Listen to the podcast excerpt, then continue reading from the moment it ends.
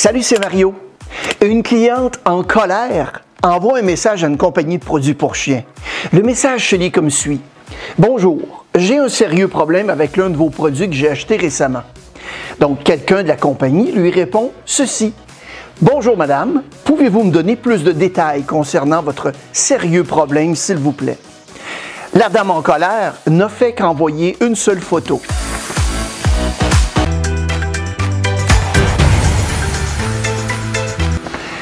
Tout le monde a des clients en colère. Certains clients sont en colère parce qu'ils ont une plainte à formuler. D'autres ont simplement une mauvaise journée. En fait, quelle que soit la raison, vous devez savoir comment gérer les clients en colère. Dans nos ateliers de formation au service à la clientèle, on propose un certain nombre de tactiques, de stratégies pour gérer ces situations un peu plus difficiles. Avant d'entrer dans les détails, rappelez-vous que lorsque les clients en colère voient leurs problèmes gérés de manière appropriée, ils peuvent devenir en fait vos meilleurs clients.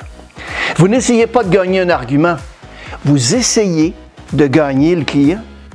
En outre, vous essayez de restaurer sa confiance pour qu'il continue à faire affaire avec vous à l'avenir, en faire des ambassadeurs.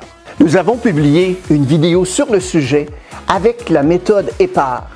Mais voici aujourd'hui un aperçu rapide en sept étapes sur la façon de traiter un client en colère. Premièrement, dès son arrivée à votre commerce, le client furieux risque de déverser sa colère. Si votre client se met à crier haut et fort, invitez-le à vous accompagner dans un bureau fermé et surtout, ne lui dites pas de se taire. Il n'est pas de question de minimiser l'incident. On ne ridiculise pas un client. On ne fait pas non plus comme si ni rien s'était passé. Le plus souvent, c'est l'exagération de la personne qui va frapper les esprits. Deuxièmement, assurez-vous de prêter attention au client. En fait, il mérite toute votre attention, même au téléphone. Il peut voir si vous êtes distrait. Troisièmement, traitez rapidement la colère du client. En fait, reconnaissez-la au début de la conversation, présentez-lui des excuses et commencez à travailler sur la solution, ce qui devrait atténuer sa colère. Quatrièmement, il faut rester calme et ne pas perdre son sang-froid. Il est dans la nature humaine, bien sûr, de se mettre sur la défensive et de riposter. Comme on le dit, vous n'essayez pas de gagner la discussion, mais en fait, gagner un client. Et même si les clients crient, ne répondez pas. Ils ne sont pas en colère contre vous, ils sont en colère contre la situation. Cinquièmement, écoutez votre client. Écoutez activement, posez des questions de clarification, mais ne l'interrompez pas. Attendez le moment opportun pour le faire. Au fait, prenez des notes, parce que si le client raconte une longue histoire, il peut s'écouler un certain temps avant que vous n'ayez l'occasion de poser une question. Sixièmement, en parlant d'attendre le bon moment opportun pour poser la question, n'interrompez pas les clients pour quelque raison que ce soit. Lorsque vous aurez enfin l'occasion de parler, ils vont vous écouter parce que vous avez été courtois et courtoise et que vous les avez écoutés. Et finalement, septièmement, ayez une attitude positive. Ça ne veut pas dire que vous êtes tout sourire, ça signifie que vous êtes enthousiaste de manière appropriée. C'est une attitude qui est contagieuse et qui est ressentie par les clients et qui les aide à comprendre, en fait, que vous êtes là pour les aider. Et la bonne habitude favorise l'optimisme.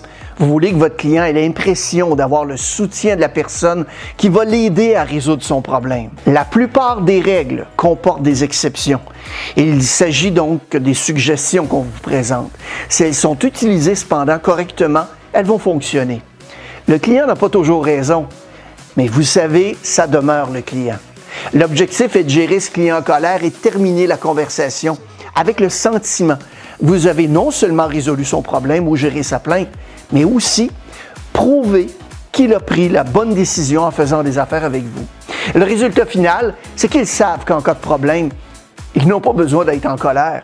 Il leur suffit d'appeler et de demander de l'aide de votre part. Merci encore une fois d'avoir regardé la vidéo et n'hésitez surtout pas à la partager à vos connaissances et collègues. Abonnez-vous à notre chaîne si ce n'est pas déjà fait. Nous avons toutes sortes de nouveaux trucs, histoires et astuces qui sortent chaque semaine. Bon succès!